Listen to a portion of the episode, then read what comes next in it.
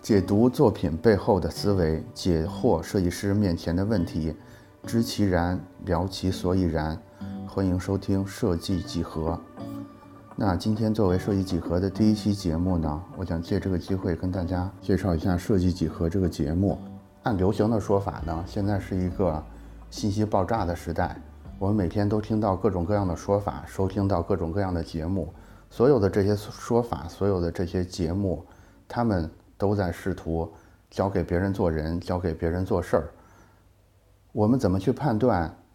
一个建议值不值得采纳？怎么判断一个节目适不适合收听呢？我有一个三步的辨别方法。那第一步呢，就是我们要去看提出这个建议或者做这个节目的人是谁，也就是他凭什么提出这个建议给我，凭什么做出这个节目给我。第二个辨别的方法呢，就是要看他提出的这个建议的成色质量是怎么样的。也就是说，他是不是认真的想过他说的这些话，以及他说的这些话是符合他的价值观的吗？他敢于公开的说这些内容吗？然后第三个就是最重要的一步，我觉得我们要去看他做这件事的动机是什么，就是他究竟给我提建议也好，教我做人也好，教我做事儿也好，他究竟想从这里边得到什么？是为了他的虚荣心吗？还是为了我的前途更好？是为了能吸粉吗？是为了能卖货吗？我觉得，尤其是第三点，是我们去判断，不管在生活里还是在网络上，我们看到任何建议或者一个节目的时候，要认真思考的问题。那正好呢，我觉得刚才这三个大的方面，这几个具体的问题，我们我们这档设计几何都是可以过关的，所以我就沿着前面这三个问题的逻辑来逐一解释一下。设计几何这个节目为大家做一个简单的介绍。首先呢，就是我们是谁？我们是谁呢？我们是站酷的一个官方节目。我自己本人呢是在站酷工作了十五年的老编辑。我觉得我们有一个特别好的优势，就是我们是最熟悉中国设计作品的人。我们这个罪呢，也是确实是花了十五年的时间，基本上是七乘二十四小时的十五年在做这件事儿。所以这就是我们是谁。下一个问题是，凭什么我们来说？我觉得这个事儿可以分成几个几点。第一个是，我们掌握的信息是足够多的。大家都知道，这十五年以来，大概在第五年的时候，站酷就已经是规模比较大的设计交流平台。我说比较呢，是因为广告法的原因。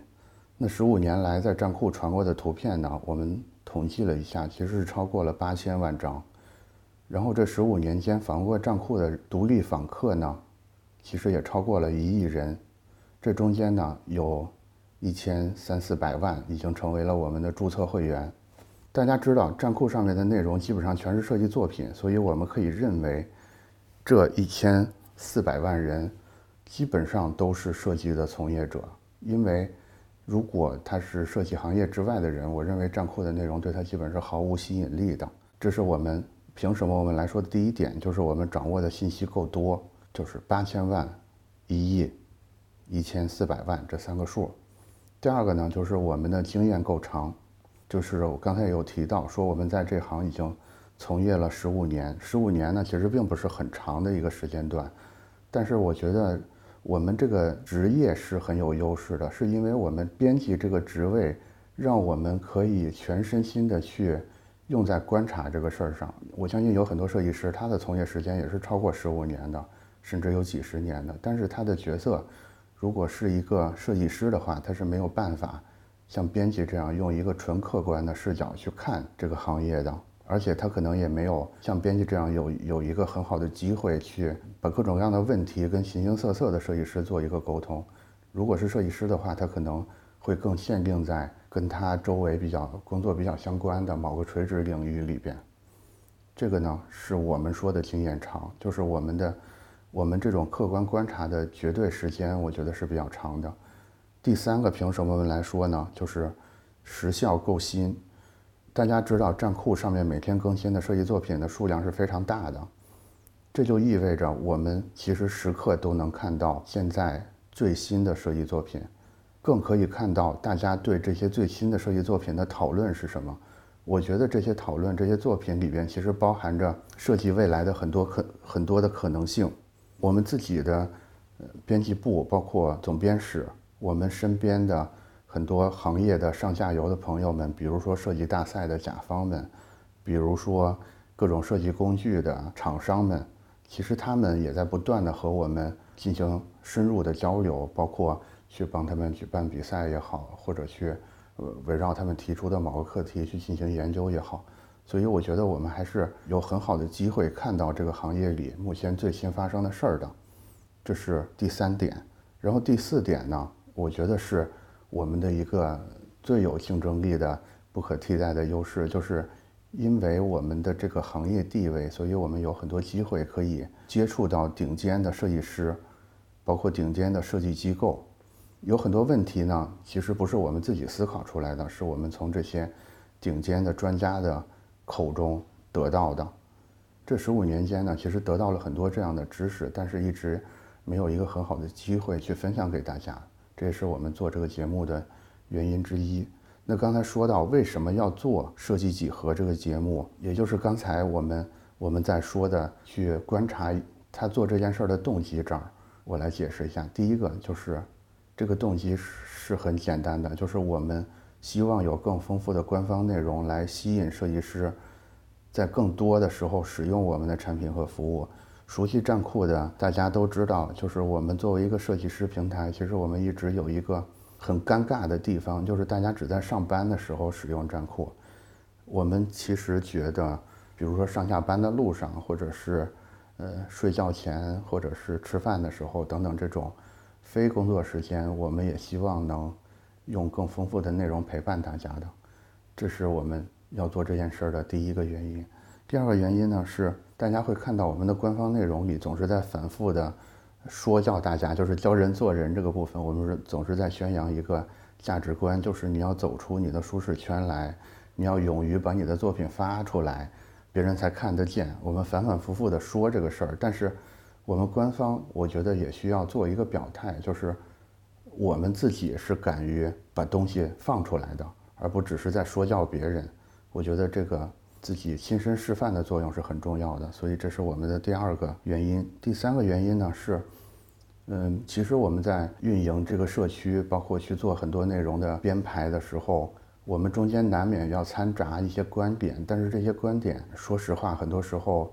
我们并没有十足的把握这个观点究竟是怎么样的，所以我们急需要一个一个快速的渠道去把这些观点能说出来，去收到大家的建议。大家告诉我，你们觉得我们这个观点是对还是不对的？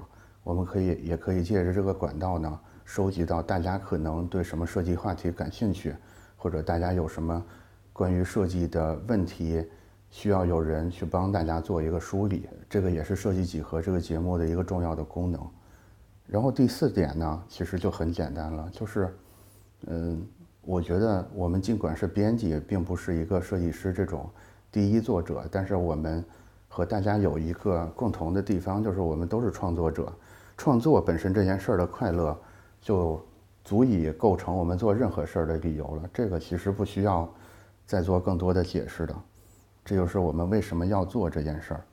那归纳下来呢？我觉得，呃，我们之所以要开这个音频节目的原因呢，无非就是想做一次亲身的示范。我们想通过这个自己的动作告诉大家说，一个好的东西为什么不给别人看到？给别人看到这个好东西，才会才会有更多的成长的机会。那如果是一个不好的东西，为什么不敢让别人看到呢？因为只有别人看到之后，大家提出建议，你才能改进这个事儿。我觉得我们做节目跟大家发站库，其实它的背后的原因是一样的，就是我喜欢这个事儿，那我马上就去做。那我做了呢，我就要勇敢地抛出来给人看。别人看完提的建议呢，我就及时的加到我的后续的创作里边来。我们会认为这个是进步最快也是最好的一个方式。然后最后呢，我来介绍一下我们打算怎么做设计几何这个音频节目或者叫电台。我们是这么想的，就是首先就是像开头说的，我们还是会坚持以寻找设计背后的思考和解决设计师要面对的问题作为主要的内容方向。我们不会偏离设计相关的话题太远，这是我们会坚持的。然后与此同时呢，我们会不断的调整各种各样的方式，去尝试各种各样的氛围，去实验各种各样的体量，也会实验各种的风格手法等等，来找到一个最佳的形式来适应大家的需要。我们做设计经常要面临的一个问问题就是内容跟形式的问题。我觉得归纳下来呢，就是我们内容已经基本上完全确定了，就是设计相关的内容，但是形式呢，我们会。不停地尝试新的形式，来来找到最适合我们内容方向的一个表现形式。那大概节目介绍就完了。最后我来稍微抒一下情，也做一下自我介绍。我是有五千天经验的站酷老编辑和零天经验的电台新主播，我是纪晓亮。我们呢是观潮者。但是我们不会随着潮流而动，我们只想探究设计究竟是什么。